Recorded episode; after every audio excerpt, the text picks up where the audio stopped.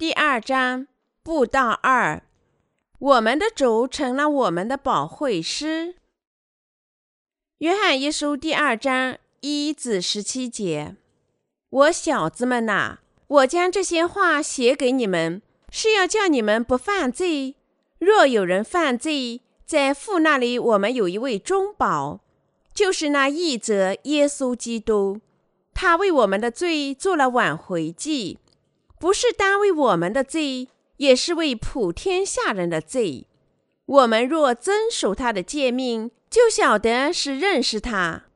人若说我不认识他，却不遵守他诫命，便是说谎话的，真理也不在他心里啦。凡遵守主道的，爱神的心在他里面实在是完全的。从此我们知道，我们是在主里面。人若说他住在主里面，就该自己照主所行的去行。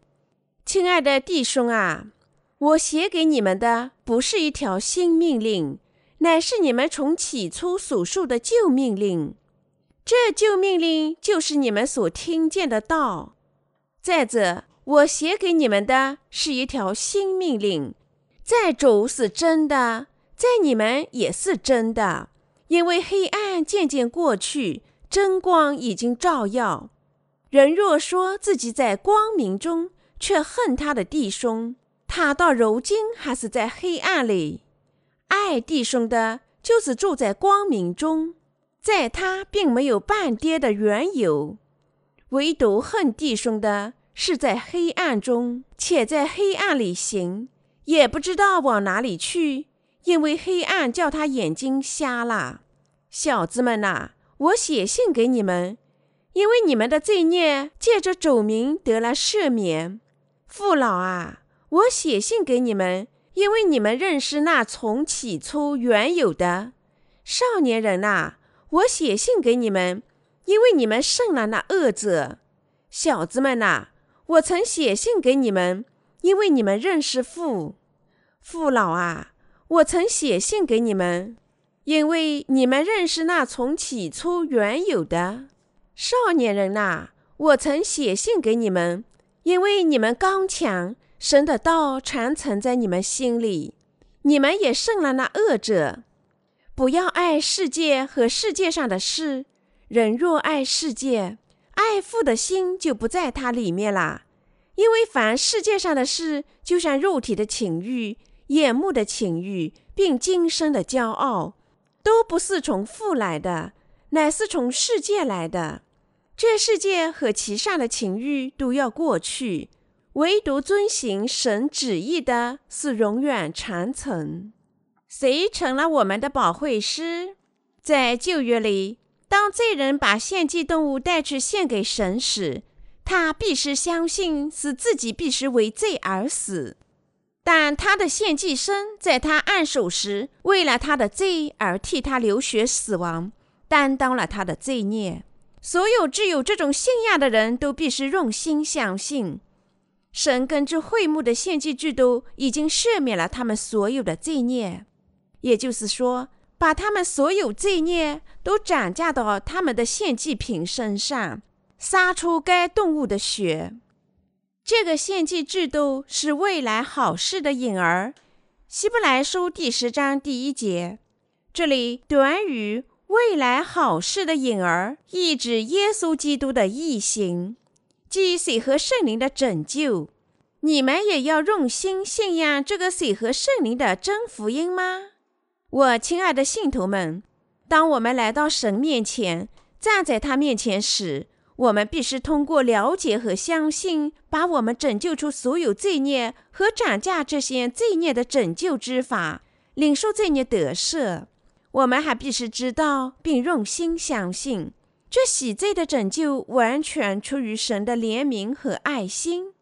我们必须通过这种知识和信仰，站立在神的面前，这为我们大家从所有罪孽中得救的唯一办法和信仰。我们必须相信耶稣基督是神的儿子，他降临于世，接受施洗约翰的洗礼，担当天下所有的罪孽，在十字架上死亡，并从死亡中复活。他的确已经完美的把我们拯救出了所有的罪孽、定罪和死亡。从根本上讲，靠信仰水和圣灵的福音，我们已经领受罪孽得赦。耶稣基督降临于世，受洗，在十字架上流血，从而一次性完全涂抹了我们所有的罪孽。希伯来书第十章十一至十三节说。凡祭司天天站着侍奉神，屡次献上一样的祭物，这祭物永不能除罪。但基督献了一次永远的赎罪祭，就在神右边坐下了，从此等候他仇敌成了他的脚凳。我亲爱的信徒朋友们，耶稣基督降临于世，受洗和流血，一次性赦免了人类的罪孽，包括你们所有的罪孽。他不但涂抹了你我自出生直到死亡那一天要犯的罪，而且还一次性涂抹了我们后代所有的罪。耶稣基督是斩价我们罪孽、为我们而死的神。这位神为拯救而牺牲。耶稣通过洗礼和十字架做了永远的赎罪祭，永远的成就了我们的拯救。只有当你们相信耶稣基督借水和圣灵的福音，一次性涂抹了我们所有的罪孽时，你们才能领受罪孽得赦。请相信，那时你们才能领受罪孽永远的得赦，领受永生。因此，重要的是，我们要认识到，借信仰耶稣基督水和圣灵福音之主，我们能领受罪孽永远的得赦。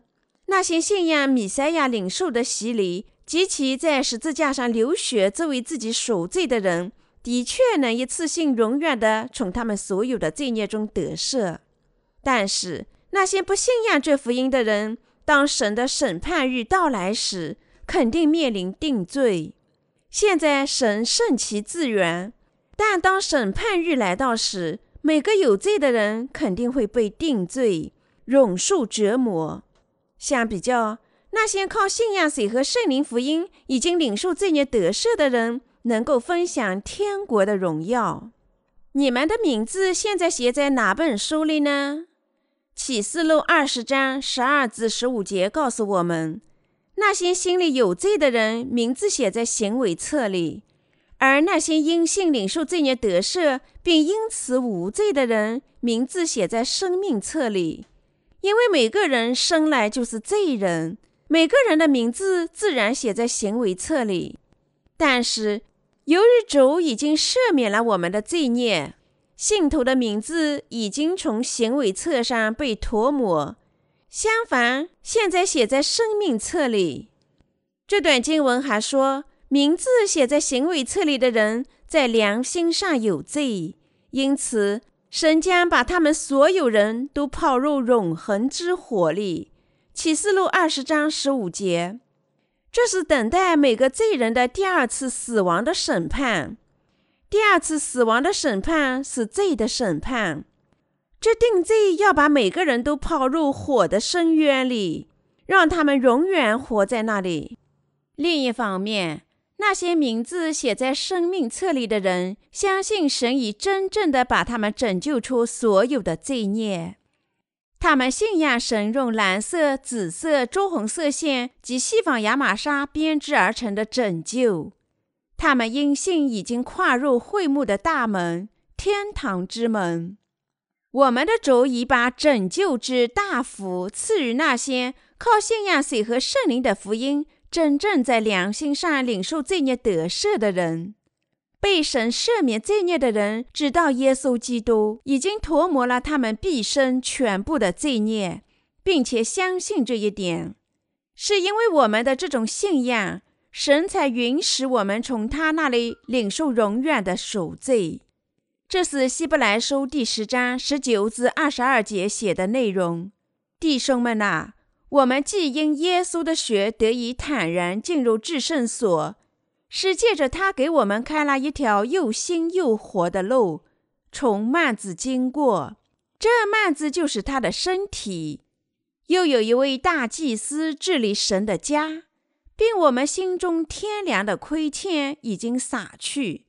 身体用清水洗净了，就当存着诚心和充足的信心来到神面前。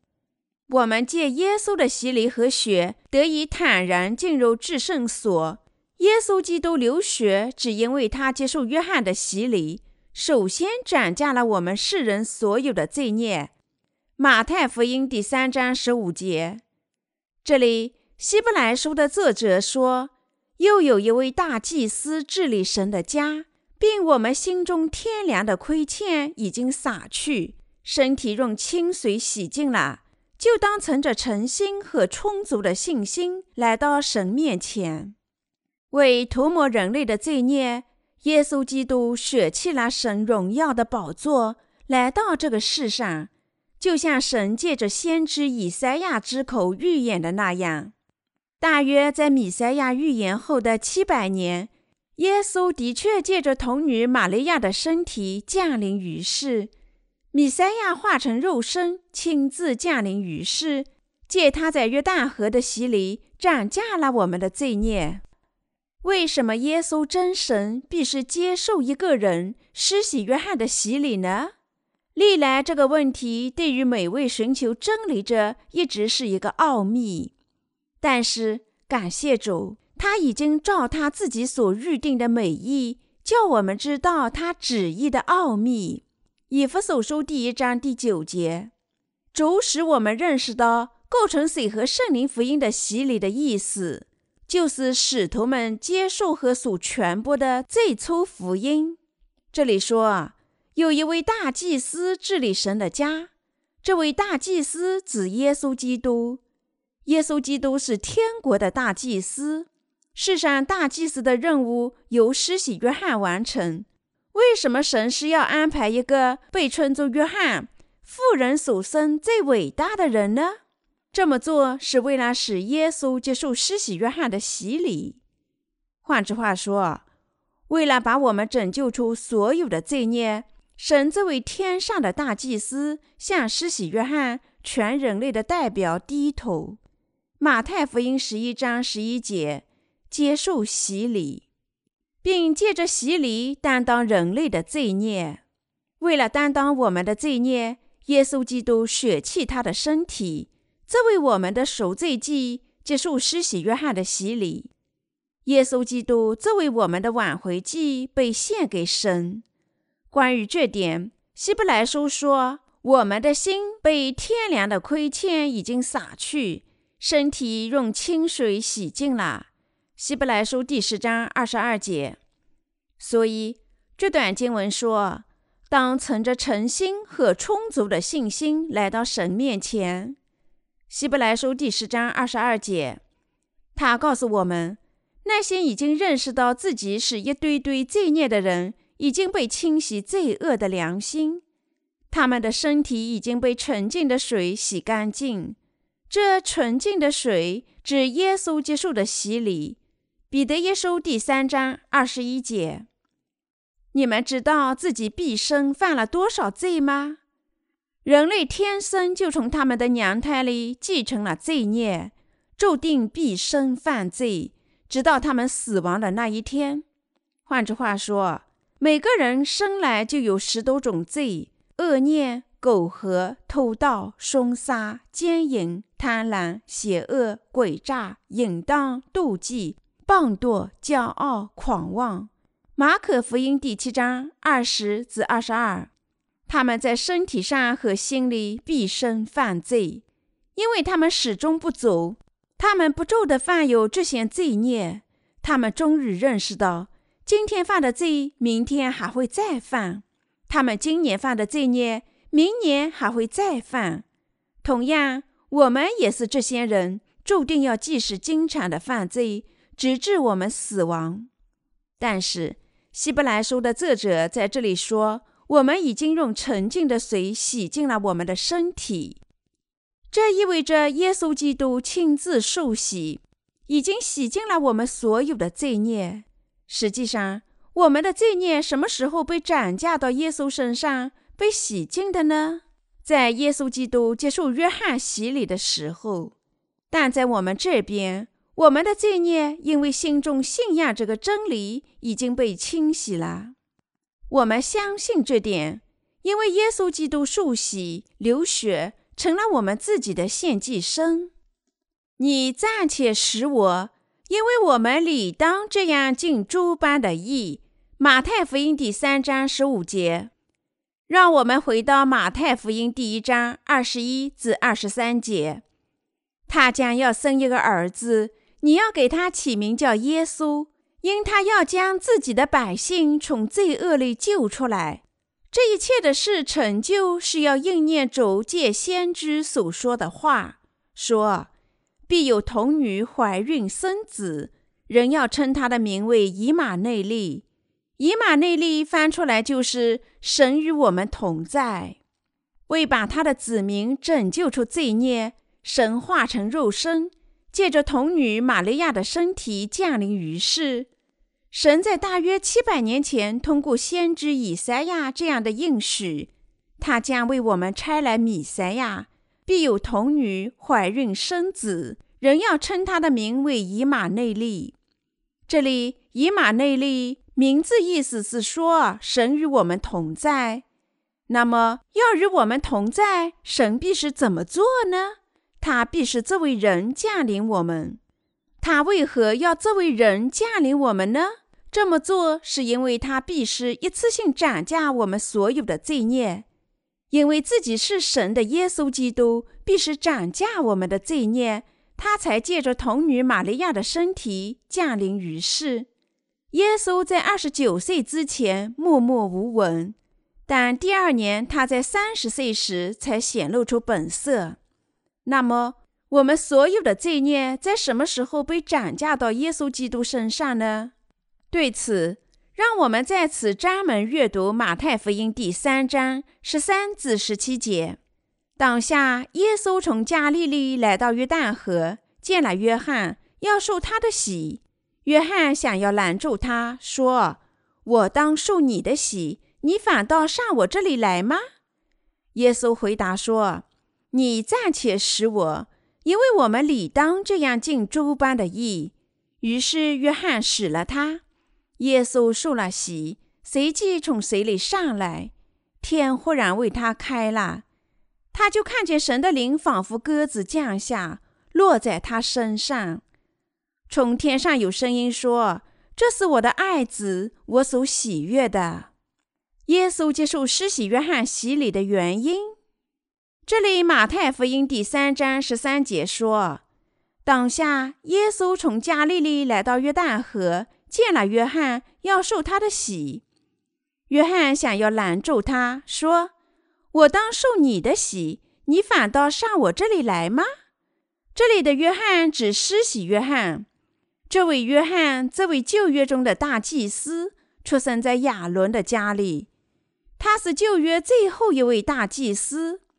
他在耶稣降临于世时，忠诚地履行了他的职责。路加福音第一章第五节，七十六至七十七节。你们可能记得，在旧约里，大祭司亚伦在活山羊头上按手，取出血。在赎罪节上替以色列的百姓做献祭，神已经应许，他将借着献祭制度的献祭，接受献祭生，轮流涂抹以色列民的罪孽，就像旧约的献祭生接受大祭司的按手，耶稣也来到约旦河，接受施洗约翰的洗礼，以同样的方法斩下了天下的罪孽。马太福音第十一章十三至十四节说：“因为众先知和律法说预言到约翰为止，你们若肯领受，这人就是那应当来的以利亚。”这段经文指出，旧约里先知的所有预言以及神的应许，都包含了约翰的形式。约翰在完成他的任务时，实现了他的召唤。寄给耶稣洗礼和斩价人类的罪孽，如此斩价世人的罪孽。现在应许的时代已经结束了，主实际拯救的时代从耶稣接受约翰的洗礼开始。谁是以利亚？他是以色列最伟大的先知之一。他是父神的心转向儿女，儿女的心转向父神。马拉基书第四章五至六节。耶稣基督，神的羔羊，斩价我们人类的罪孽，接受施洗约翰人类代表的洗礼，未来的以利亚，旧约中的大祭司的后裔，担当世人的罪孽。当施洗约翰在耶稣头上按手时，我们人类所有的罪孽都一次性涨价到耶稣基督身上了。换句话说，天上的大祭司和地上人类的代表相聚在一起，做了永恒的赎罪祭，涂抹人类的罪孽。因为耶稣天上的大祭司接受了约翰人类代表的洗礼，旧约里所有的预言和应许都实现了。所以耶稣在这里说。因为众先知和律法说预言到约翰为止。另外，马太福音第十一章十四节说：“你们若肯领受，这人就是那应当来的以利亚。”耶稣自己称约翰是以利亚。这段经文实际上已在旧约中预言过。如果我们阅读马拉基书第四章五至六节，我们就能看清。看呐！耶和华大而可畏之日未到以前，我必差遣先知以利亚到你们那里去。他必使父亲的心转向儿女，儿女的心转向父亲，免得我来诅咒遍地。神已经应许为我们差来以利亚，他应许的这位以利亚正是施洗约翰。以利亚是旧约里最伟大的先知之一，是最完美的先知。他把以色列所有的百姓都召回到神的身边。这位以利亚生活在公元九世纪。耶稣说这话时，已经过去八百多年了。那么，神将如何差遣以利亚呢？这个应许是说，神将差遣某个人去完成以利亚的任务。因此，这里的经文预言施洗约翰。施洗约翰为耶稣施洗。把全人类的心都归于神。在马太福音十一章十一至十二里，耶稣还亲自见证施洗约翰：“我实在告诉你们，凡妇人所生的，没有一个兴起来大过施洗约翰的。然而天国里最小的比他还大。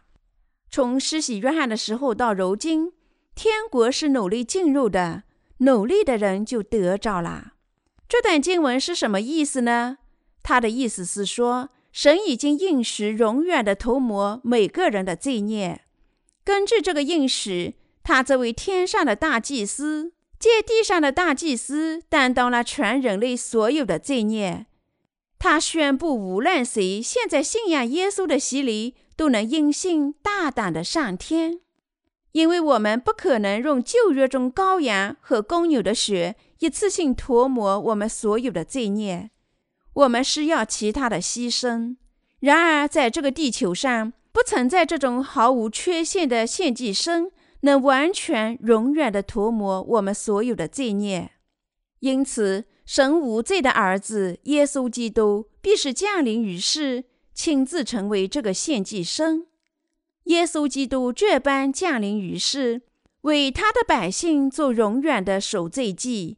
还必须有一位人类的代表，能把他们的罪孽转嫁到神的羔羊身上的大祭司。所以，必须有亚当的后裔施洗约翰。神为这个目的准备他。只有旧约的大祭司亚伦及其后裔才有资格在赎罪节上做献祭。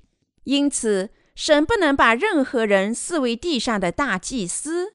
所以。神从大祭司家里准备了人类的代表，也就是说，从亚伦的后裔当中，这位代表就是比耶稣早六个月出生，从撒加利亚和以利沙伯生的施洗约翰。约翰的双亲从撒加利亚和以利沙伯也都是亚伦的后裔，因此，父母亲是亚伦后裔的施洗约翰能作为大祭司。承担由神安排的大祭司职位，他作为大祭司完全有资格把他们所有的罪孽都转嫁到耶稣身上，因为施洗约翰未来的以利亚能把百姓心归于他们的父，是神在地上准备的大祭司。他以旧约中按手的形式为耶稣基督施洗，耶稣基督成了献祭生。施洗约翰通过按手为耶稣施洗。当时耶稣三十岁，亚伦的后裔从三十岁开始做祭司。民数记第四章第三节，施洗约翰为耶稣洗礼时，人类所有的罪孽都转嫁到他身上了。因此，我们无需做更多的献祭去涂抹我们的罪孽。希伯来书第十章十八节，施洗约翰是旧约中最后的大祭司。神差遣施洗约翰，未来的以利亚出生在世。六个月后，他还差来他的儿子耶稣，这位人类无罪和没有瑕疵的献祭生。神使约翰为耶稣洗礼，耶稣接受约翰的洗礼。神将人类所有的罪孽都转嫁到耶稣身上。这样做完全实现了神的天意和应许。施洗约翰。地上的大祭司在我们自己的献祭生耶稣头上按手，耶稣接受这按手，然后沉入水中，又从水中升起。耶稣接受洗礼，实现了神诸般的意。耶稣沉入水中，意味着他的死亡；他再次从水中升起，意味着他的复活。耶稣接受约翰的按手，告诉我们。他担当了我们所有的罪孽。耶稣的洗礼写在马太福音第三章十三至十七节，是为了担当天下的罪孽，为了斩价我们的罪孽。耶稣基督在约旦河接受施洗约翰的洗礼。约翰在这里为以色列民施洗，叫他们悔改。起初，约翰拒绝说：“我当受你的洗，你反倒上我这里来吗？”施洗约翰想阻止耶稣受洗，因为他知道，虽然他是地上唯一的大祭司，但耶稣基督是天上的大祭司，他无法容忍自己作为一个人竟然在神的头上按手。但耶稣强有力地命令他：“你暂且使我。”为什么天上的大祭司要到地上来呢？他到这世上来是为了一次性。永远的把我们拯救出罪孽，不是献上公牛或者山羊的血，而是献出自己的身体。希伯来书第九章十二节，耶稣接受约翰的洗礼，把天下所有的罪孽都转嫁到他身上，把他的身体献给父神，从而把我们拯救出所有的罪孽。同样，耶稣受洗，担当了我们一切的罪孽，被钉。把他的身体献给神，从而成了我们自己的献祭生，赎回我们所有的罪孽，从而拯救了我们大家。然后，耶稣坚定地对这位犹豫不决的约翰说：“你暂且使我，因为我们理当这样尽诸般的义。”这时，施洗约翰才认识到耶稣的旨意，服从了他。最后，他在米赛亚头上按手。就在这个时刻实现了神的旨意，所以圣经说，耶稣受了洗，随即从水里上来，天忽然为他开了，他就看见神的灵仿佛鸽子降下，落在他的身上。从天上有声音说：“这是我的爱子，我所喜悦的。”马太福音第三章十六至十七节。洗礼这个词的意思是受洗。浸没在水里和被埋葬。当罪被斩价时，接受这个罪的必是死去。所以，被斩价罪孽的人从罪里得喜，因为担当这罪的人必是死去，他要被埋葬。换句话说，耶稣下到水里就是他死亡的象征。施洗约翰，人类的代表，未来的以利亚和大祭司，为耶稣施洗。从而把天下所有的罪孽都转嫁到耶稣基督身上，就是降临于世，完全拯救每个罪孽的救世主。洗礼的精神意义就是转嫁罪孽。那么，什么是按手的精神意义呢？按手也是斩价罪孽的意思，或者转移罪孽。因此，旧约的按手和新约的洗礼是相同的。因此，施洗约翰在耶稣头上按手，为他施洗，斩下天下所有的罪孽。耶稣受洗，担当我们所有罪孽，是为了成就神诸般的义。这段经文，你暂且使我。因为我们理当这样尽诸般的义。因为这个短语是什么意思呢？因为这个词在希腊语中是 hotos，意思是说，就以这种方式最合适的，或者除此没有别的办法。这话表明，耶稣接受约翰的洗礼，不可逆转，把人类罪孽转嫁到他自己身上。换句话说，除了施洗约翰。人类的代表为耶稣，神的儿子施洗，使他斩价我们人类罪孽以外，没有其他合适的方法能实现神诸般的义。经上说，神爱世人，甚至将他的独生子赐给他们，叫一切信他的不至灭亡，反得永生。约翰福音第三章十六节，父神差遣他的儿子耶稣基督降临于世。叫他这般接受人类代表的洗礼，是因为耶稣受洗斩价了我们所有罪孽，他才背负天下所有的罪孽，在十字架上死亡。同样，耶稣是我们赎罪祭的献祭生，他受洗和在十字架上死亡，完全拯救了我们，这是神的天意。所以，耶稣在约翰福音第三章第五节中说。人若不是从水和圣灵生的，就不能进入神的国。是因为耶稣基督受洗，斩价了我们所有的罪孽，他才被钉死在十字架上，替我们流血。耶稣受洗的第二天，施洗约翰亲自为耶稣做见证，说：“看呐，神的羔羊，除去世人罪孽的。”约翰福音第一章二十九节。耶稣把天下的罪孽背负到十字架上，被钉，把我们拯救出罪孽。我亲爱的基督徒朋友们，你我必是信仰这个水和圣灵的福音。耶稣基督借他的洗礼斩价了我们所有的罪孽，替我们被钉死，三天后从死亡中复活，即使现在还活着，而且永生。你们也必是信仰这位耶稣基督作为你们的神和救世主。耶稣借他的洗礼斩价我们所有的罪孽，在十字架上死亡，完全实现了这个律法。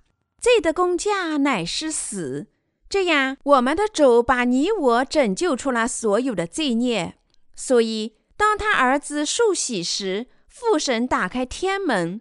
圣经说，当耶稣受洗并从水里升起时，天门打开了，天忽然为他开了，他就看见神的灵仿佛鸽子降下，落在他身上。从天上有声音说：“这是我的爱子，我所喜悦的。”马太福音第三章十六至十七节。耶稣受洗时，神很高兴。我们的父神通过他的儿子实现了拯救。神以他儿子作为我们罪孽的献祭生，让他担当我们所有的罪孽和定罪，从而拯救了我们全人类。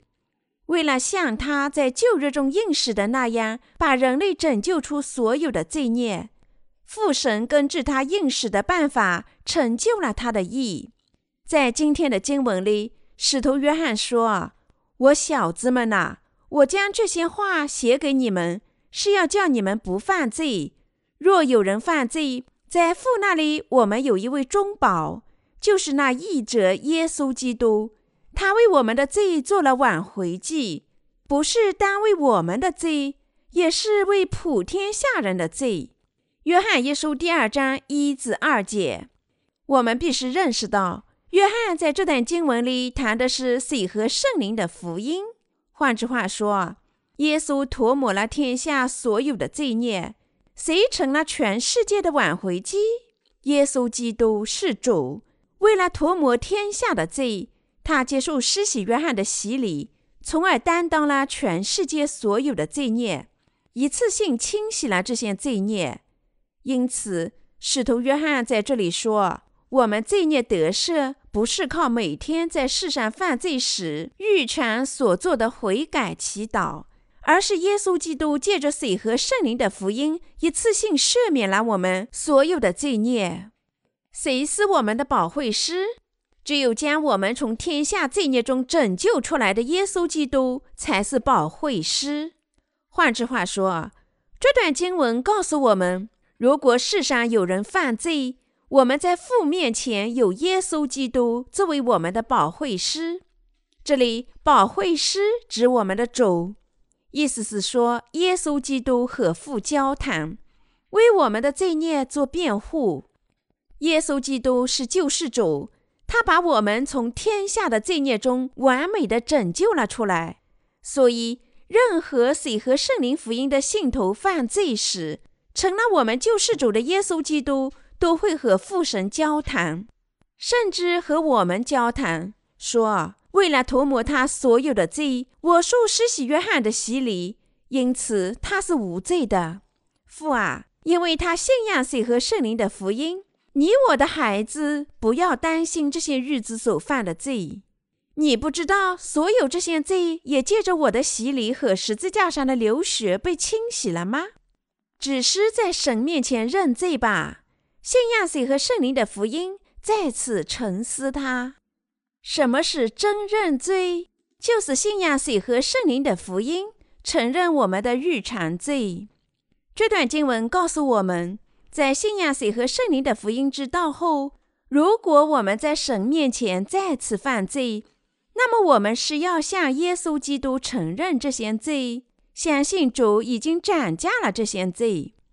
我们是要在这里明确认识到的是，我们罪孽得土，不是因为我们认罪本身的行为，而是因为我们的主借他接受的洗礼斩价了我们的个人罪，我们的个人罪才因信得以解决。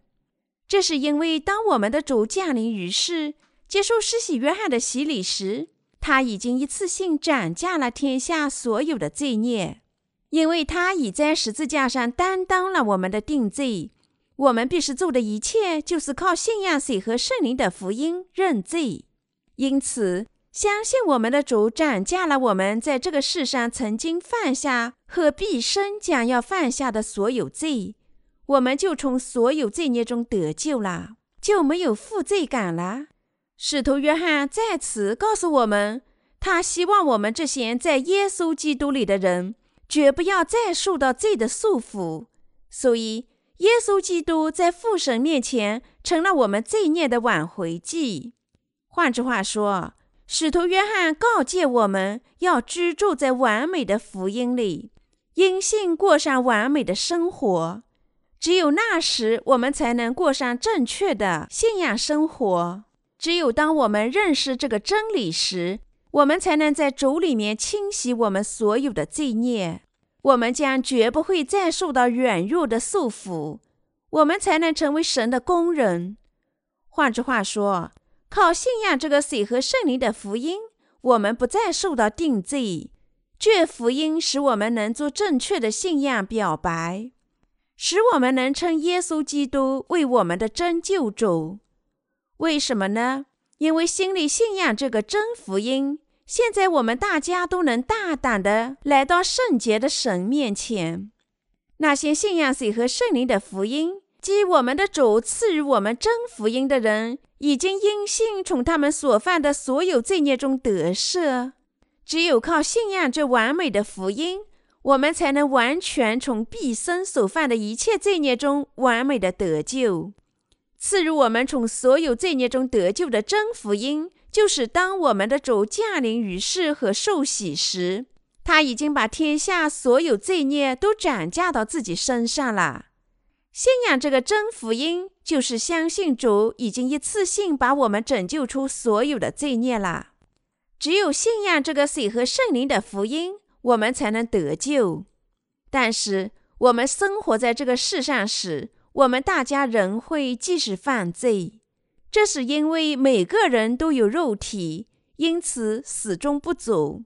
但是我们不会再做罪人，是因为耶稣基督涂抹了我们所有的罪孽，成了我们的保惠师，还人在我们这边。所以，我们这些信仰水和圣灵福音的人将永远保全。我们活在这个世上，还会继续犯罪吗？是的，但我们的主也涂抹了所有这些罪孽。我亲爱的基督徒们，我们活在这世上，是否继续犯罪呢？当然继续犯罪。我们的确会继续犯罪，直到我们去世的那一天。如果是这样，不是我们毕生所犯的这些罪都属于天下罪吗？他们都属于天下罪。但是耶稣基督不是接受施洗约翰的洗礼，一次性斩价了天下所有罪孽了吗？他的确斩价了所有的罪孽。他是否背负这些罪孽，在十字架上替我们死亡了呢？当然是。耶稣基督从死亡中复活。现在不是成了我们的救世主了吗？他的确已经成了我们的救世主。我们的主现在还活着，他已经成了所有信仰这水和圣灵福音者的救世主。我们必须明确的知道和信仰这个真福音，除非我们这么做，否则我们绝不能从罪孽中得救。即使我们承认信仰耶稣，我们在神面前必须承认什么？我们必须承认，我们始终犯罪。我们的罪孽已经借着水和圣灵的福音得救。如果我们不承认自己在这个世界上注定要继续犯罪，直到我们死亡的那一天，则我们甚至不可能信主。不是罪人的人，怎么有事要信仰耶稣作为救世主呢？经上说，健康的人用不着医生。有病的人才用得着。马太福音第九章十二节。谁能说，虽然以前对神对人犯罪，但他绝不会再犯罪了呢？如果我们确信自己绝不会再犯罪，如果我们如此完美，的确不会再犯罪，那么我们有什么必要信仰耶稣为我们的救世主呢？如果某人不知道耶稣斩价了天下所有的罪孽，漠视耶稣受洗，借施洗约翰斩价我们所有的罪孽，实现了神周般的义。那么，这个人仅仅因为信仰这主，就能从他的罪孽中得救吗？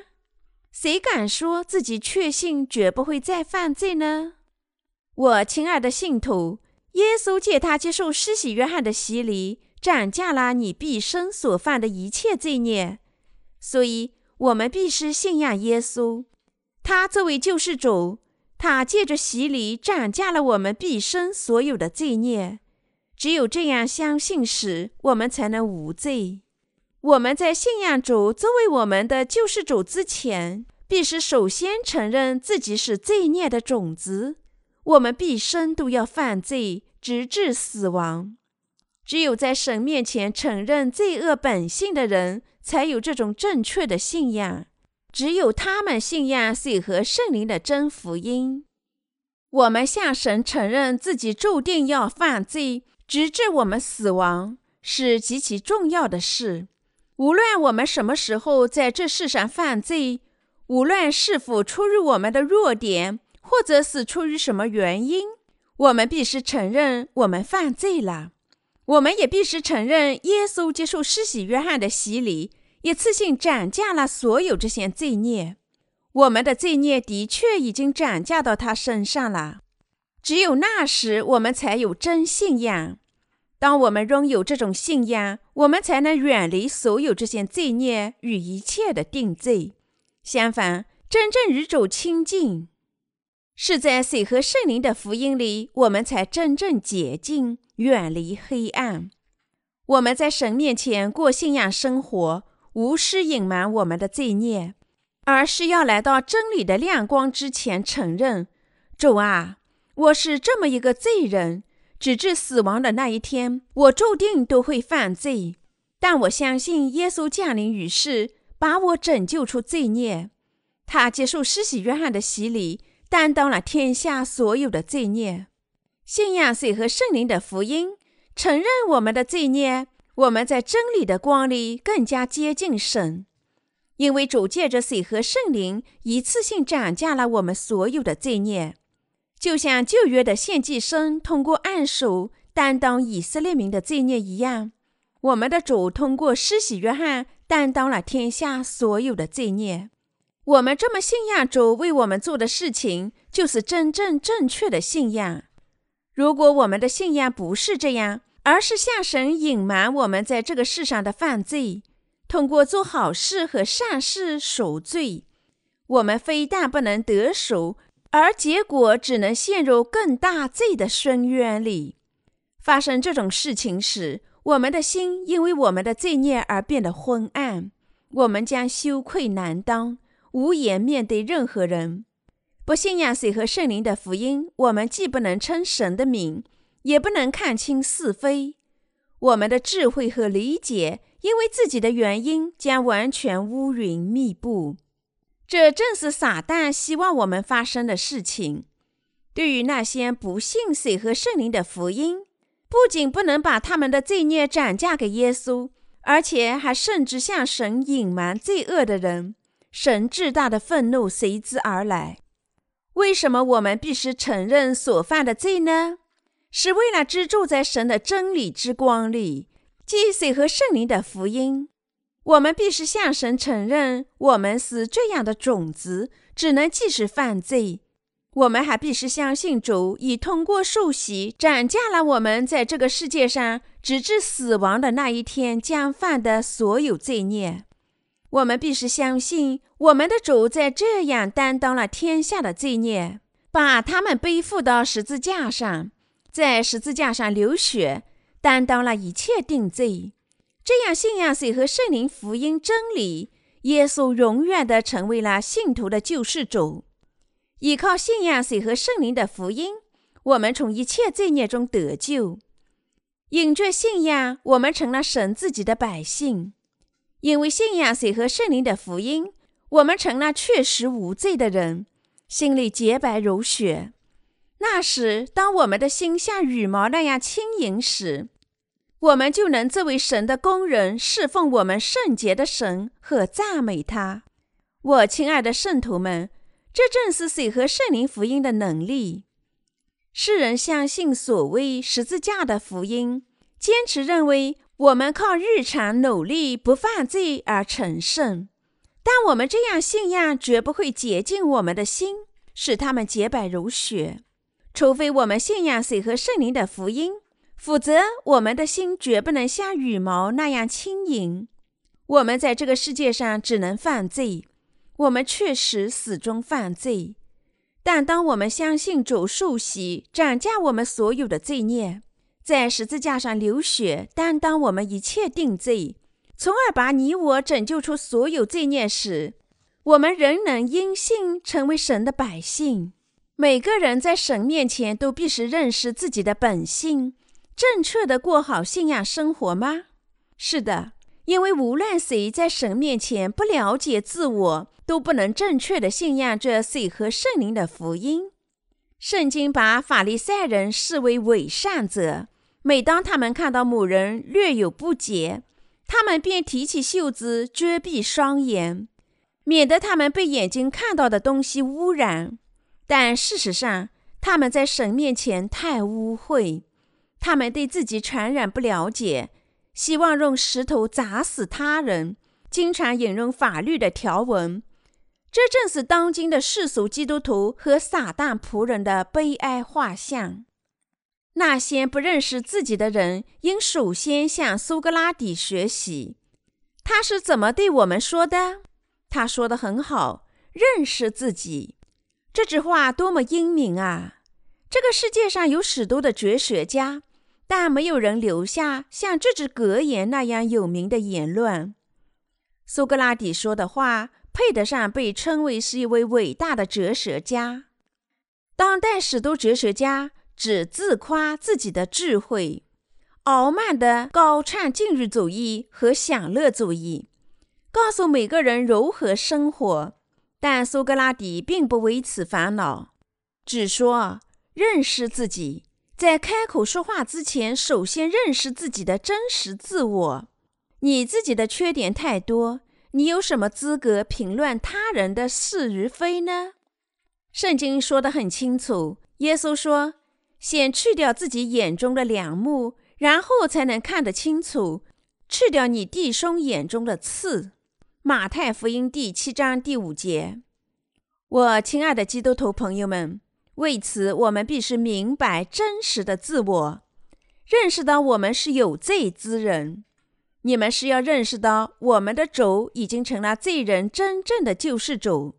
你们是要认识到，因为信仰着水和圣灵的福音，你们的心里像羽毛一样轻盈。你们必须认识到，你们活在这个世界上犯了不计其数的罪孽。你们必须通过信仰水和圣灵的福音。每天向神认罪，你们还必须认识到，你们的罪孽已经不在心里，因为你们相信我们的主借着洗礼斩价了你们所有的罪孽。信仰耶稣担当了你们所有的罪孽，你们的心里才像羽毛那样轻盈。我们因为信仰水和圣灵的福音，已经在心里承认所有的罪孽，已经把他们全部转嫁到耶稣身上。相信自己的罪孽的确借着施洗约翰转嫁到耶稣基督身上，心里的罪孽转嫁到他身上了。正是这种心，才像羽毛般轻盈。你们相信吗？你们相信耶稣基督转嫁了天下所有罪孽了吗？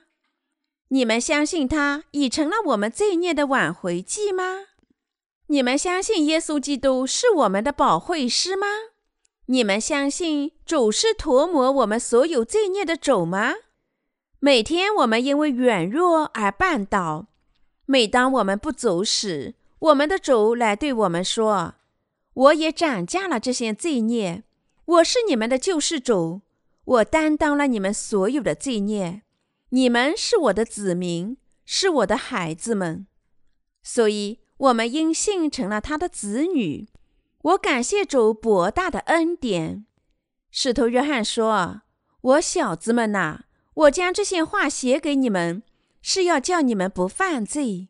若有人犯罪，在父那里我们有一位中保，就是那义者耶稣基督。他为我们的罪做了挽回祭，不是单为我们的罪，也是为了普天下人的罪。”我亲爱的信徒们。有许多法利赛人所过的生活完全抵触这段经文。这些人相信自己极有道德和诚实可靠。你们或许在电视里看到过揭露一些骗子所做缺德坏事的报道。看到这些节目，许多观众觉得相当的愤慨，对他们愤怒。但事实上，毫无疑问，在神面前，我们正是这样的人。无论是揭露这些故事的记者，还是那些被记者揭露的骗子，在神的面前都是同样的，他们都是同样的人类，不时的犯罪。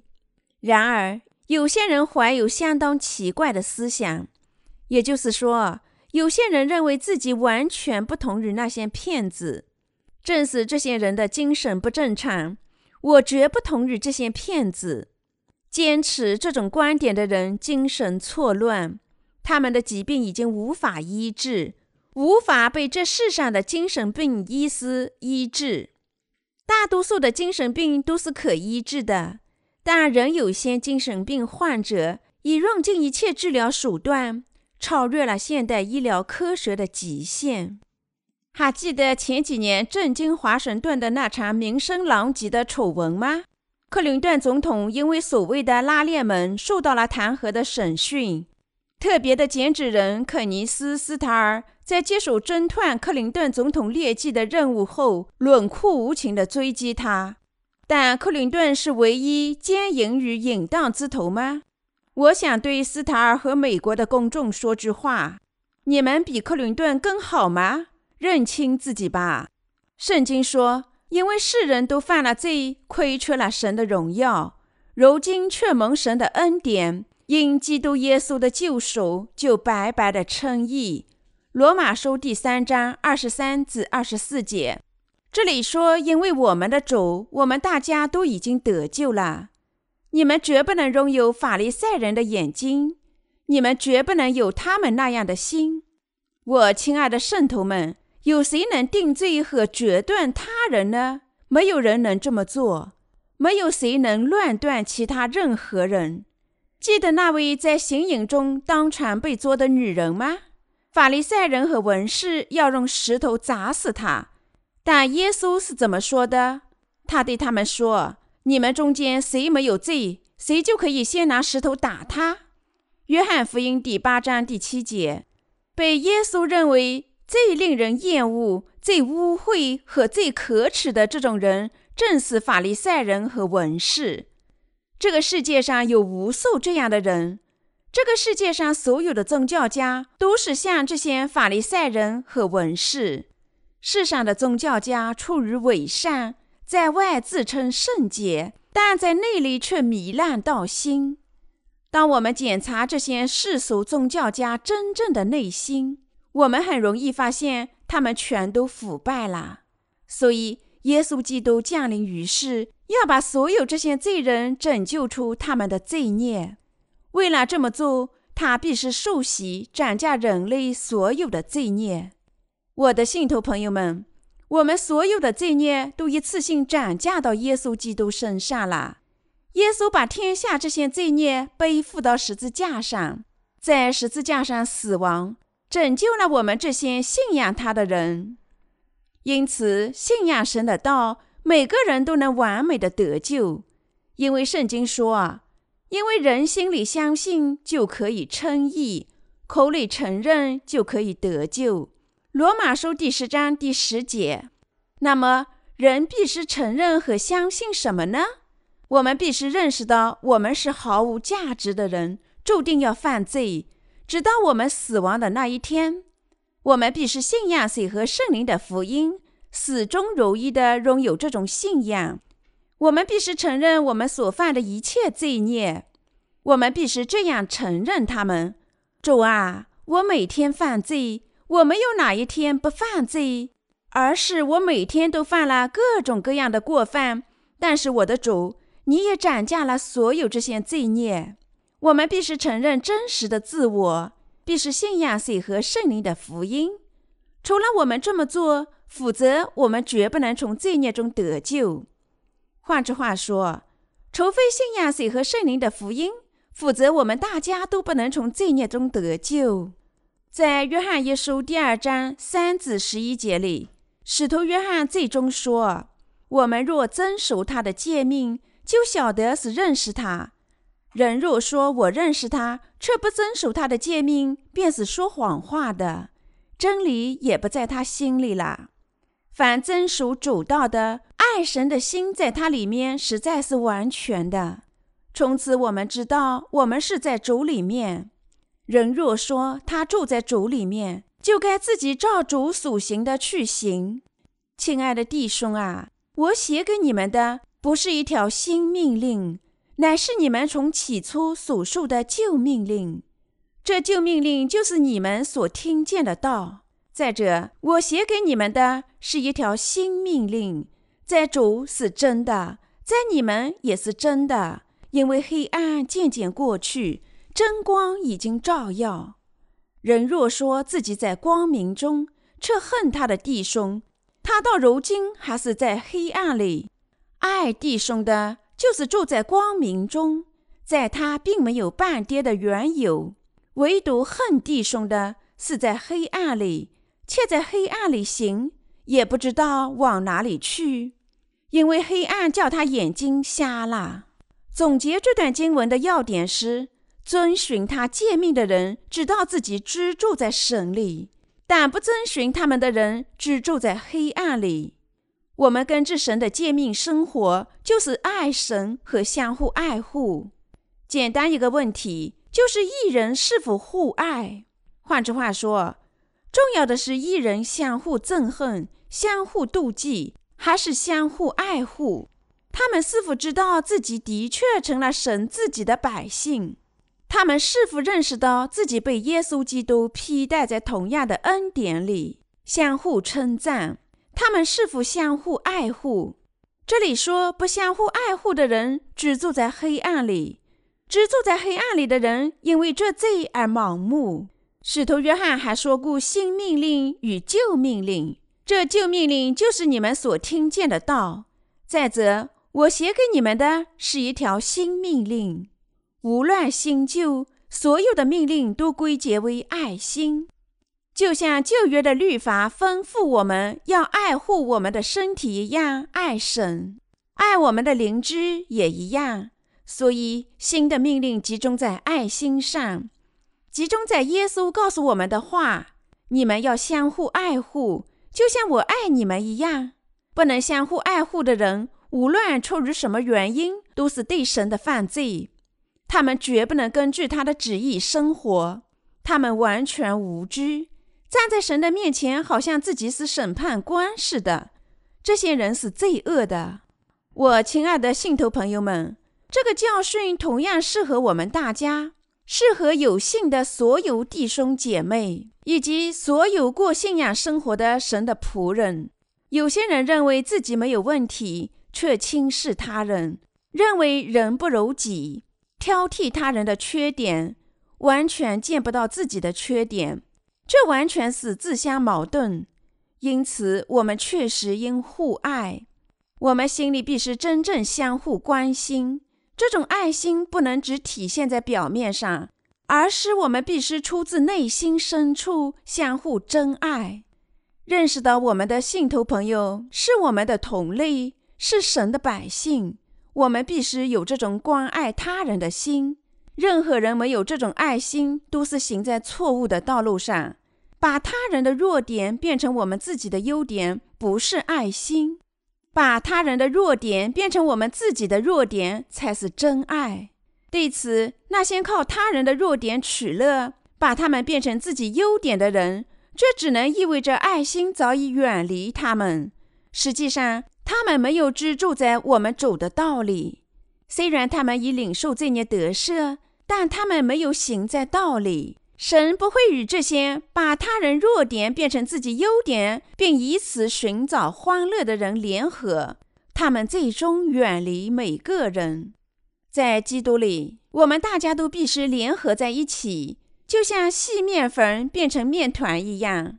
就像面粉首先要合成面团，然后才能做成面包和面条一样。